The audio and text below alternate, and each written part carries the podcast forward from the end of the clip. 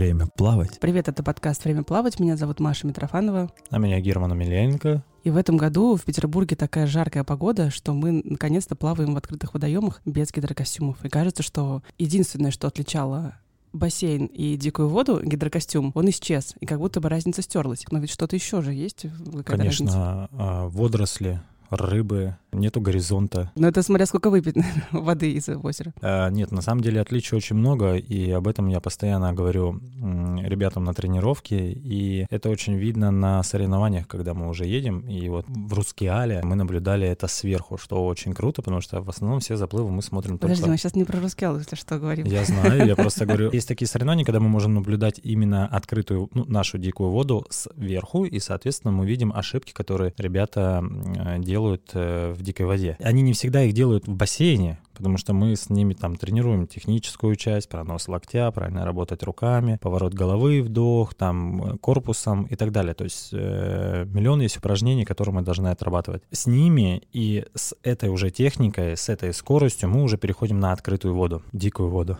Я не знаю. Ну, в общем, да, короче, в дикой, да, воду. хорошо, да. В дикой воде обычно у нас э, что? Должен быть гидрокостюм, который, конечно, немножко ребятам, ну, может облегчить ситуацию, да, в э, нахождении в воде, именно чтобы можно было максимально быть на поверхности воды, чтобы он их держал. Ну, кстати, вот вопрос, да, между прочим, на статье есть эпизод про гидрокостюм отдельно, но ты сейчас говоришь о том, что гидрокостюм держит на воде, то есть его функция не только спасать от холода. Да, он еще и удерживает, потому что все-таки неопрен, он где в области ног, спины, все-таки он очень толстый, и он как эффект колобашки, когда мы плаваем и зажимаем ногами колобашку, и нам совершенно легче становится плыть, очень круто. Иногда мне кажется, что ребятам это, это прям на каждой тренировке, одевая костюм, они знают, что ну не так будет тяжело плыть, как бы как хотелось. Есть такой миф или не миф, давай-ка разберемся, что в гидрокостюме плывешь быстрее, чем без гидрокостюма, и причем значительно быстрее. Да, а, я бы не сказал бы, что это миф, потому что правильно, хороший подобранный гидрокостюм, потому что большинство ребят, которые, допустим, купили и он не подошел, э, справляется, точнее, не могут справиться с такой проблемой, как а, проноса руки, им тяжело, начинают болеть плечи, он их давит, он их там сдавливает, да, можно так сказать. Соответственно, техника не такая уже, и скорости тоже такой не будет. Без гидрокостюма они поплывут гораздо быстрее, поэтому хороший подобранный гидрокостюм, соответственно, скорость будет выше. Почему? Обтекаемость. Обтекаемость совершенно другая. У него есть специальная пропитка. Если ты заметил, если от тебя, тебя одеть в этот костюм и облить тебя водой, то вода просто как э, суточки у тебя просто стекает. Соответственно, у него такое гидрофобное, мне кажется, покрытие. Оно правильно, есть как-то какое-то название. Сейчас я, конечно, об этом вам не скажу, потому что надо заходить в интернет. Э, я думаю, мы ссылочку скинем, как да. это называется, для угу. того, чтобы э, ребят прочитали. Совершенно другая скорость, обтекаемость. На поверхности ты находишься, меньше напрягаешь мышцы там спины, и тебе легче тянуться вперед. Ты меньше работаешь ногами, меньше потребляешь кислород, ты больше стараешься работать именно на технику грибка, именно на скольжение. Вот что у нас каждый раз проходит на тренировке. Короче, это не миф.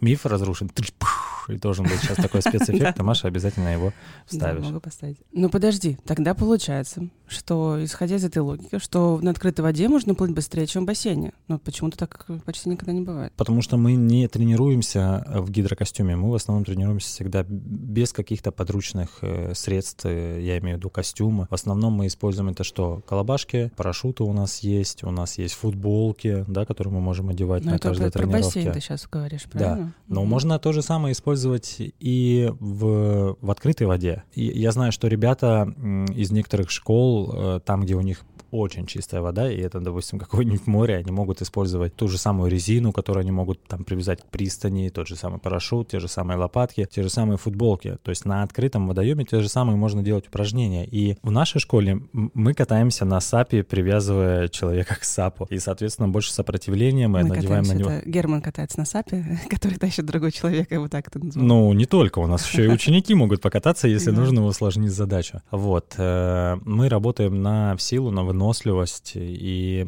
эти же самые упражнения мне бы хотелось, допустим, в бассейне делать. Ну, у нас бассейн очень коротенький, а наши водоемы очень большие, широкие. Поэтому на сапе там не раскатаешься, да? Да ты его только поставишь, пройдешься, уже ничего не произойдет.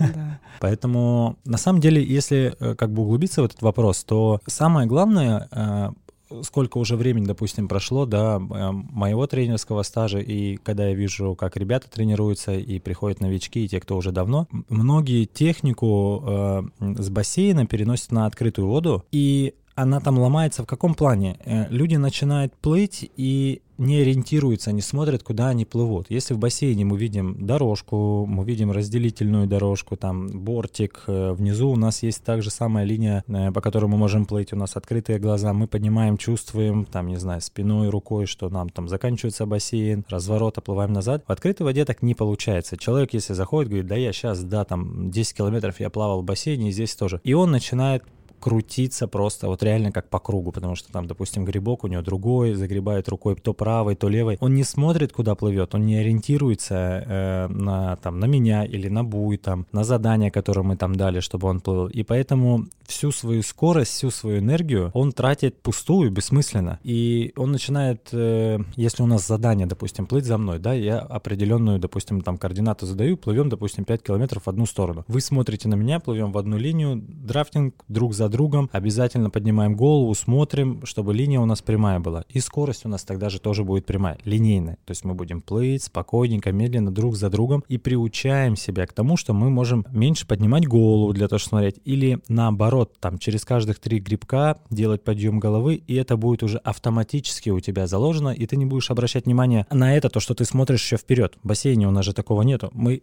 пытались это отрабатывать, но это очень, это мало, нам бассейна мало для этого. И человек сразу такое, и тяжело ему становится, и упражнения тяжелые, и вроде бы не так плаваю, и уже рука устала, и шея вроде бы. Поэтому тут надо понимать, что все-таки дикая вода — это большой открытый водоем, в котором может произойти все, что угодно. Тебя на прошлом занятии кто-то кусал за ноги, и многие об этом тоже думают. И, соответственно, какие-нибудь сети, рыбы, рыбаки, катера и так далее. На, на это все надо обращать внимание, смотреть и, и обязательно слушать тренера. У многих просто еще характер такой есть, что, знаешь, там, ну, я сделаю лучше, ну, лучше не получается, потому что со стороны ты смотришь, и это совершенно все по-другому. И я, я к чему говорю, что э, соревнования на открытой воде, там есть определенная дистанция. Ее придумал организатор соревнований, расставил буи, и если правильно ориентироваться и идти от буя к бую, то у тебя будет хорошая одна прямая линия, будет линейная скорость, ты не будешь э, напрягаться и больше накручивать километраж влево, уходить вправо. У нас э, такая ситуация была у Анечки, нашего талисмана, которая ездила в Тургаяк, и она плыла у нас, сколько у нас?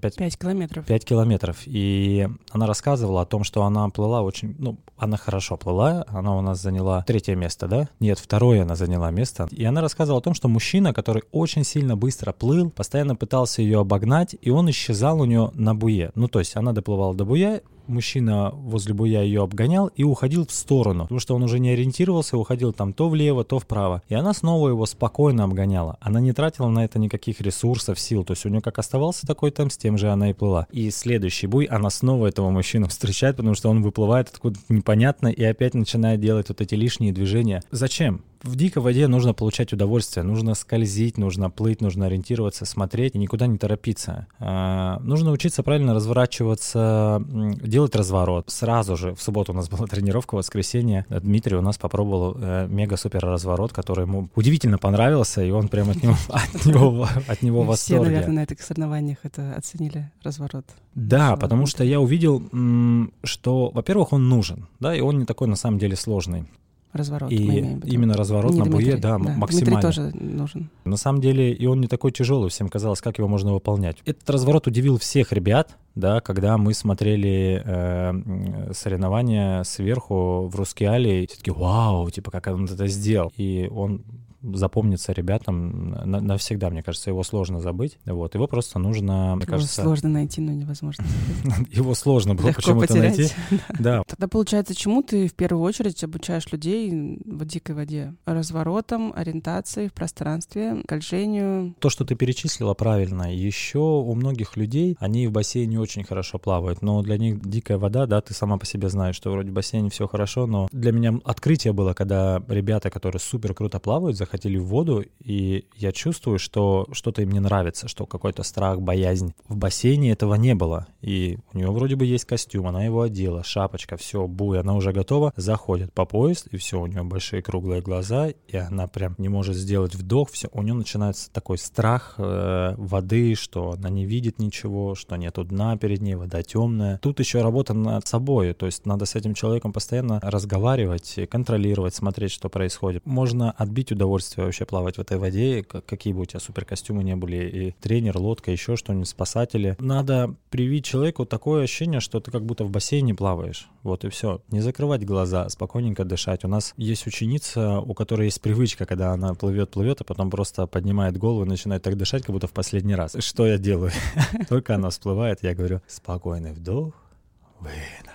И вот это она вдох нос, выдох ртом, и все. И она реально успокаивается, и каждый раз у нее потом это на автомате, на, ну как на автомате у нее это происходит. И когда я за ней слежу, все, то есть она поднимает голову, она спокойно делает вдох-выдох, и снова начинает как бы дальше плыть. Очень важно еще создать атмосферу, именно в воде, да, в, потому что мы очень далеко отплываем от берега. Что тебе может помочь, допустим, если, не знаю, там, судорога, страшно стало, паническая атака, еще что-то, у тебя там с тобой рядом 10 человек с буями и один тренер на лодке. Ну, то есть надо настолько сделать атмосферу такую, чтобы это было реально, как будто э, ты в бассейне находишься и получаешь это удовольствие, и тебе не интересует то расстояние, которое тебе еще нужно плыть до берега, нам еще там километра два нужно плыть, об этом реально никто не думает. Давай вот подробнее остановимся на панических атаках, потому что многие, ну, многие, немногие, например, я сама, бывает, э, вдруг резко могу испугаться чего-то, и, ну, как минимум, мозг отключает сразу. Я вижу, что часто ты, и у всех так получается, что если что-то произошло, если кто-то там укусил за ногу,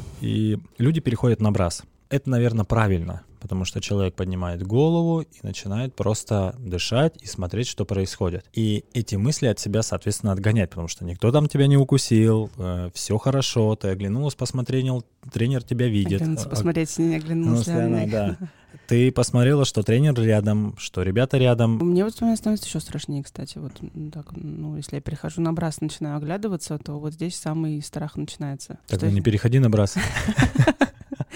Вот в чем все дело, просто дело в брасе. На, на самом деле я очень ругаю этих, э, ну и тебя в том числе, и многих остальных, которые начинают переходить на брас, когда, допустим, теряются. Ну и, или показалось, что они потерялись. Э, допустим, все мы плывем в одной связке, в одну линию. И кто-то просто, не знаю, там 3-4 грибка сделал, повернул просто чуть-чуть, там, не знаю, на пару метров влево, и все, и потерял эту линию своих ребят. И начиная сразу переходить на брас, и куда-то разворачиваться, идти, плохо. Сбивается темп, сбивается ритм, сбивается дыхание, и ты заново потом начинаешь снова себя раскручивать, снова находить темп, снова находить вот этот э, ритм. И понятно, что вы меня не слышите, когда я там сдалека кричу «Маша» и много других слов, да. Было бы классно, если у меня была какая-то кнопка на каждом, Которая да, и вот я, я нажимаю нажимаю, да, там немножко так, знаешь, типа сзади вот так вот, типа постучались тебе, типа, все, знаю, знаю, да, типа глаза закатила, да плыву, плыву. То есть брас это плохо не потому, что ты ненавистник браса, а потому что сбивается просто темп, правильно? Просто э, в кроле э, это вот как э, обычный темп, допустим, поймать в беге. Э, я, я просто даже не знаю, как вот с чем это можно сравнить. Но обычно это вот если я там плыву кроль, и я начинаю... Это, это некая медитация происходит, потому что... Согласна, ты... кстати, с этим, да. Это очень круто. Я, кстати, недавно после, соответственно, э, после болезни я понял, что, ну, понятно, что я не плавал очень, там, сколько у меня промежуток, там, месяц-два, да. Зайдя в воду, я проплыл свой первый километр после, после этого всего. Я настолько кайфанул, в каком плане? Я всегда вспоминаю ребят, когда плыву, потому что мы много плаваем, и мы можем без остановки плавать. И я вижу только руки, голова. Мне интересно, о чем они думают? Каждый раз все задают этот вопрос. Я плыл километр, такой думаю, это какой кайф просто плыть, и вот это в какую-то медитацию, вот это попадаешь реально где-то, ну, первых минут пять тяжело, а потом все, то есть ты уже просто как бы начинаешь кайфовать от самого вот присутствия тебя с природой, с водой, вот с... это невероятно. Ну, то есть это не объяснить, пока ты не попробуешь. То есть, не знаю, там можно, каждый об этом может сказать по-своему. Каждый пловец, мне кажется, об этом будет говорить э, как своими словами. Но это какой-то другой мир, реально другой мир. Ты знаешь, как в анекдоте, когда э, музыкальная группа играет, там, о чем думает там вокалист, там, он думает, там, какой классный зал, там, какой это, о чем думает барабанщик, такой, блин, мне что-то не очень видно, но я такой классный, все такое, о чем думает басист? До, соль, до, соль, до, соль. Вот так же я, когда плыву, я думаю, один, два, три, четыре, левое, правое, поплыли. Вот как бы примерно такие вот у меня мысли, как у басиста. Поэтому я ни о чем особо не успеваю думать, когда плыву. И это правильно. У нас Оля, а, я ей просто объяснил, когда вот у нее такой же был страх. Сначала мы пробовали технику «давай давай подумаем о чем-нибудь другом. Не знаю, там о работе, о машине, о маникюре, там все, что хочешь. Это не прошло с ней. Я говорю, тогда ни о чем не думаем, просто вообще максимально отключаемся от всего и просто плывем Это сработало, и время прошло очень быстро. И она даже не вспомнила, что ей было до этого страшно. И она отдохнула за время тренировки, там продолжительность полтора часа. Она говорит, во-первых, пролетела очень быстро. И как? Ну, в смысле, все, уже выходить. И у большинства ребят такое проходит, когда у нас заканчивается тренировка, даже двухчасовая, на открытой воде, я знаю, что все устали, что это тяжело было плавать. Они такие, все, а мы хотим еще. И я понимаю, что если я еще там дам метров 300, то... То у тебя обгорит спина.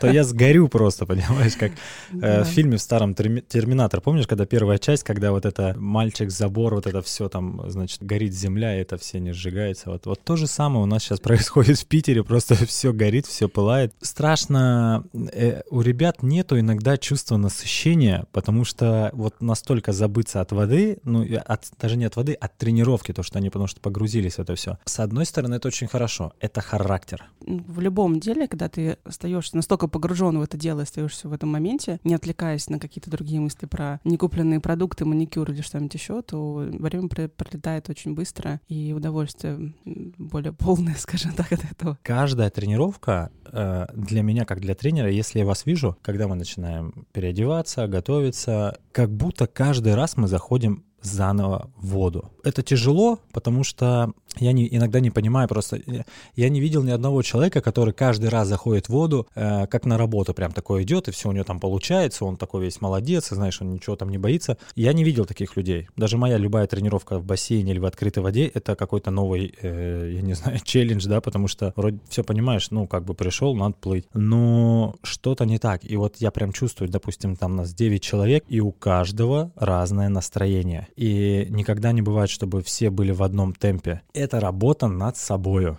Каждый раз, каждая тренировка — это работа над собой именно в дикой воде. В бассейне такого не видно. То есть единственное, что может быть видно, что люди устали на работе, тяжело, там семья, дом э, и плюс еще тренировка, конечно. Но после тренировки, понятно, все такие расслаблены, все получили удовольствие, все свои проблемы смыли. На открытой воде каждый раз человек приходит как будто вот заново. И иногда нужно собраться, собраться и хотя бы вспомнить основные там правила, что нужно там делать на открытой воде. Ориентирование, скольжение, и безопасность обязательно, да, там далеко не уплывать самостоятельно, буй не забывать, потому что мне вас не видно, это очень важно. Да поясни про буй еще, это такая специальная штука, которая крепится. Да, она может куда хочешь крепиться, лишь бы она тебе не мешала. Ну, в общем, специальный а, буй для пловцов. Обязательно, да. да. Эти буи, на самом деле, они очень дешевые, их можно приобрести в, в любом спортивном магазине, там, э, который занимается там экипировкой для пловца. Их можно реально на любом сайте заказать. Единственное, просто если вы хотите, чтобы он у вас долго прослужил, ну, как бы скажите себе хороший, качественный. Но, опять же, в зависимости от того, сколько вы будете в сезоне просто плавать в дикой воде, да, если вы там один раз, то можете там самый китайский за 200 рублей надули. Но такие буи вам, вас максимум только может будет увидеть, если он не лопнет, и его не прокусит э, баклан, да, или чайка. Вот, поэтому э, буй должен быть хороший, качественный, там должен быть кармашек для личных вещей, там кто-то может самостоятельно плавать, туда может вещи положить, ключи от машины, соответственно, туда можно воду, э, какую-нибудь еду, гели, еще что-то. Там должен быть обязательно свисток, потому что он вас тоже может выручить. Вы как бы там не кричали, э, вас никто не услышит. Вот, соответственно, на него можно можно и нужно э, облокотиться, да, там его взять, на нем нужно висеть, то есть он должен ваш, э, ваш вес э, выдерживать, и вы должны как чувствовать себя в безопасности. Поэтому подходите к покупке этой вещи как, э, я не знаю, как к запасному колесу в машине, как к насосу в машине, который должен быть, да, вот, э, потому что реально это ваша безопасность. И э, все остальное, мне кажется, даже не важно. Вот если на тренировке, если вас там человек 10, все 10 человек должны быть с буем, обязательно обязательно, потому что если один уходит куда-нибудь в другое плавание, просто, просто он забылся и куда-то уплыл, никого не слышит, э, его реально можно легко потерять. Он может, э, ну, мне как тренеру не видно, я же не буду летать на, на вертолете, смотреть над вами. Вот, поэтому обязательно безопасность на открытой воде очень важно. Ну, заодно мы сейчас пропишем в наших этих планах покупок для школы, кроме автобуса, еще и вертолет заказать все-таки. Да, кстати, если у нас там компании большие, которые занимаются грузоперевозкой, могут нам предоставить э, какой-нибудь семейный автомобиль, микроавтобус, мы с радостью его примем в дар и готовы рекламировать для того, чтобы возить больше людей на тренировки ну, и, и, соответственно, оборудование с собой, да, и еду, как же без еды. Ну, еда понятно. Ну и ездить еще на заплывы, на соревнования. Вообще Ой, кайфовать. обязательно, это очень круто будет, да. Тогда нам нужен автобус большой. Мы, кстати, по-моему, очень редко упоминаем, что наш клуб и школу тоже называется «Время плавать», и что если вы хотите попасть к нам на тренировки или стать частью нашей команды, вы всегда можете нам написать и присоединиться к нам. Так вот, ты говорила важных вещах, которые нужно делать в дикой воде, но давай вернемся вот все таки к вопросу страха, потому что мы там перескочили на другую тему. Мне интересно, вот человек плывет, раз, резко испугался. Ну, по разным причинам, да, не знаю, там рыба, водоросли, холодно, тепло, не знаю, любая причина, может быть, оп, раз, испугался в озере, не знаю, в открытом водоеме. Что делать в этот момент, когда паника накрывает? В любых книжках на сайте вы найдете ответ, что нужно успокоиться, успокоиться, начать дышать. Мне этот вопрос тоже всегда волновал, потому что как ты можешь успокоиться, когда тебе страшно? Да, вот это Потому что от страха это сразу адреналин, это сразу сердцебиение и это паника. Ты даже не знаешь, что делать. Как я, допустим, это вижу, и как у меня такие ситуации бывали, когда, допустим, я один плавал и залез рукой в сеть в рыбацкую сеть. И это было очень страшно, потому что это было реально неожиданно. То есть ты плывешь, уже там зашел в свой какой-то там астрал, и тут понимаешь, что ты не можешь плыть, у тебя рука связалась, и ты не знаешь уже, что делать. То есть у тебя там пол головы на поверхность, потому что это все тебя э, тянет вниз. Было страшно. То есть вот максимум, что я смог сделать, это максимально поднять голову наверх, сделать один глубокий вдох, да, и, соответственно, схватить буй, если без буя, я не знаю просто, сколько у меня было, допустим, таких подъемов наверх, чтобы я мог сделать, допустим, вдох. И вот если бы не буй, то у меня просто одна рука была внизу, либо там тянула, я не знаю, ну, чтобы что-то да и произошло. Буй не давал мне уйти наверх, поэтому, когда я его подтянул к себе, я смог нормально подняться, соответственно, дышать, успокоиться и понять, что делать. Ну, во что я вцепился, да, понятно, что это была э, рыболовная сеть, у меня не было там ни ножиков, ничего, я просто пытался уже как бы другой рукой сделал вдох, опустился и начал уже просто ее как бы снимать с руки. После этого это очень страшно. Ну, то есть, понимаешь, ты один в озере, ты в сети как рыба, и вот если бы этого не было, не было бы буя, было бы тяжело себя удержать бы на поверхности. Ну, я бы не знаю просто, что бы произошло. Я бы не знаю, сколько я смог бы подняться бы наверх и так далее. Но вот если бы не буй, вот, ну, понятно. Сейчас записываешь, прям, знаешь, как в каком-нибудь э, триллере или в каком-то фильме, когда там под водой последний вдох. Слушай, ну, в общем, это, это реально страшно. Это не первый раз такое просто mm-hmm. было. Первый раз это произошло. Э, ты не знаешь просто, у нас же рыболовные сети вот так вот расставляют, ты не понимаешь даже, где она у тебя стоит. Вот в чем еще ошибка, когда человек один плавает, без буя может пойти. Продолжение той истории. Я ее схватил, буй уже. Я просто держал, дышал, и я просто думал, ну, уже не о том, что, что могло бы произойти, а просто пытался отдышать, и я уже хотел вернуться назад на берег, я уже не хотел продолжать тренировку. Ощущение отвратительное. Ну, вот э, прям даже не отвратительно, а просто страшно. Страшно mm-hmm. от того, что, ну, ты же просто вроде плавал, да, ты же ничего никому плохого не сделал, да. Такое было, когда я уже без буя в сопровождении с э, Насапи поплыл на наше место, на котором мы всегда плавали, и решил просто дать, так значит, круг вокруг этого озера. И также зацепился я за, за эту сеть, и единственное, что не попал в нее прям, чтобы, но я ее просто схватил уже на грибке в руке просто. И сразу вспоминается та история, которая у меня была была с буем, когда сеть меня потянула вниз. И после этого я всегда каждый раз с собой беру буй. Без буя, вот, вот правда, это единственная вещь, которая реально может вас спасти вот именно в открытой воде. И что можно перебороть? Это просто его взять, обнять, не знаю, лечь на спину подышать, лечь на грудь подышать. Если вы уже там забоялись тяжело вам, просто ножками дорабатывайте и доплывайте спокойно до берега. Другого какого-то, не знаю, медитации, ну, я не знаю, как ответить на этот вопрос. Что, что, что вы должны сделать, чтобы перестать бояться? Договориться с собой, не знаю, понять вообще, нужно ли вам это или нет, вы хотите этим заниматься или нет. Я знаешь, о чем думаю в такие моменты, если я где-то плыву, и вдруг меня как-то это, вот, э, тумблер этот переключается, я сразу вспоминаю, есть такая книжка «Один в океане» называется, автор Слава Гаврилов, он выпрыгнул в советское время, выпрыгнул с теплохода да. и доплыл до Филиппин, и он плыл, кажется, двое суток. Ну, больше, больше задумывано, потому что он немножко в расчетах э, потерялся. Да, потерялся. Ну, в смысле не потерялся, немножко пере, пере, пересчитал себя. Было должно, должно быть поменьше он времени. Да, плыл. да, он рассчитывал, что будет по-другому. На самом деле провел там в океане, ну, реально, двое суток или сколько-то там. Но он заним, ну, готовился, занимался. В принципе, он был к этому физически и морально, главное, психологически готов. Но я в этот момент все время представляю, вот человек один в океане, где не видно никаких берегов, и он там барахтается. Причем в океане гораздо страшнее, да, там есть гораздо больше обитателей, гораздо сильнее может быть и ветер, и все что угодно. И я почему-то вспоминаю почему-то его пример, и мне становится как-то попроще, потому что, кажется, вот и берег тут рядом, да и плавать я, кажется, умею, и, в общем-то, не так и страшно все.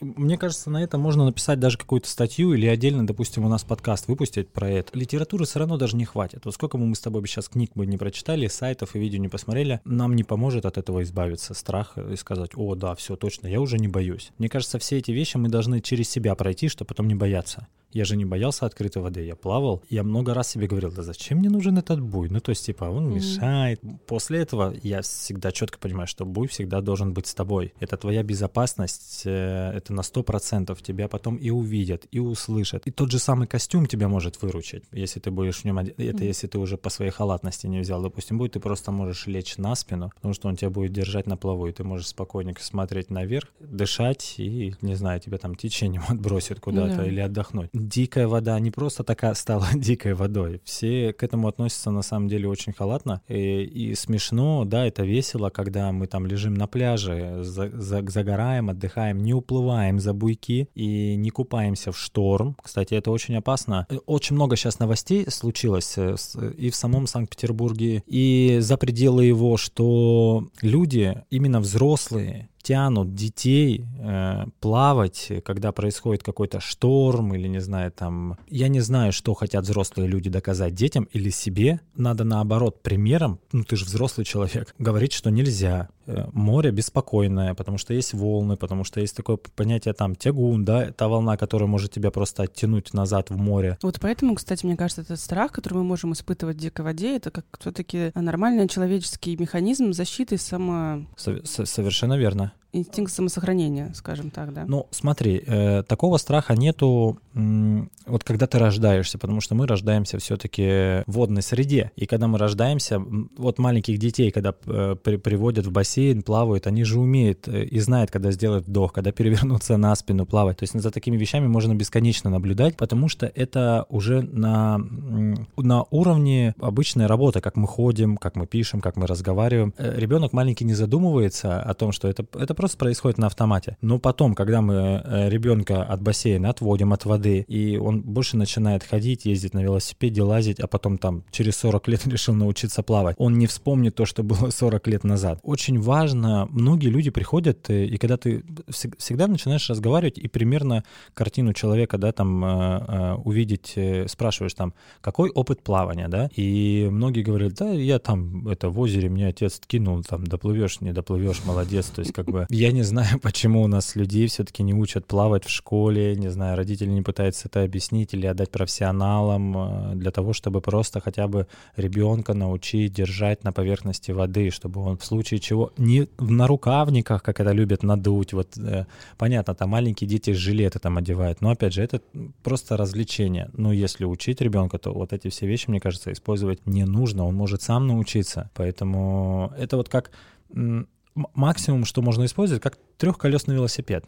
Или помнишь, там два колеса mm-hmm, и по бокам потом, маленькие да, колесики ставят. Ты такой едешь и уже начинаешь ловить это равновесие, эти колесики убирать. То же самое можно, не знаю, без нарукавников дать им просто, не знаю, досточку в руки, для того, чтобы они просто это равновесие нашли, потом досточку убрать. Вода это, — это другая стихия. Вот когда у нас все-таки отрастут жабры, тогда можно, наверное, этот подкаст будет закрыть. А пока у нас не отросли, мы с вами будем вещать. Слушайтесь Германа и маму. И носите шапочку всегда да. зимой и, и летом. летом. Да, да, да. Ноги должны быть в тепле. Это был подкаст э, «Время плавать». Меня зовут Маша Митрофанова. Меня Герман Амельяненко. И у нас есть э, клуб и школа плавания «Время плавать». А если вы слушаете нас на платформе, где можно ставить оценки и оставлять комментарии, например, в Apple Podcast, то, пожалуйста, ставьте, оставляйте комментарии, рассказывайте нам, что вы думаете, потому что нам всегда это очень интересно и очень важно. Время плавать. Время плавать.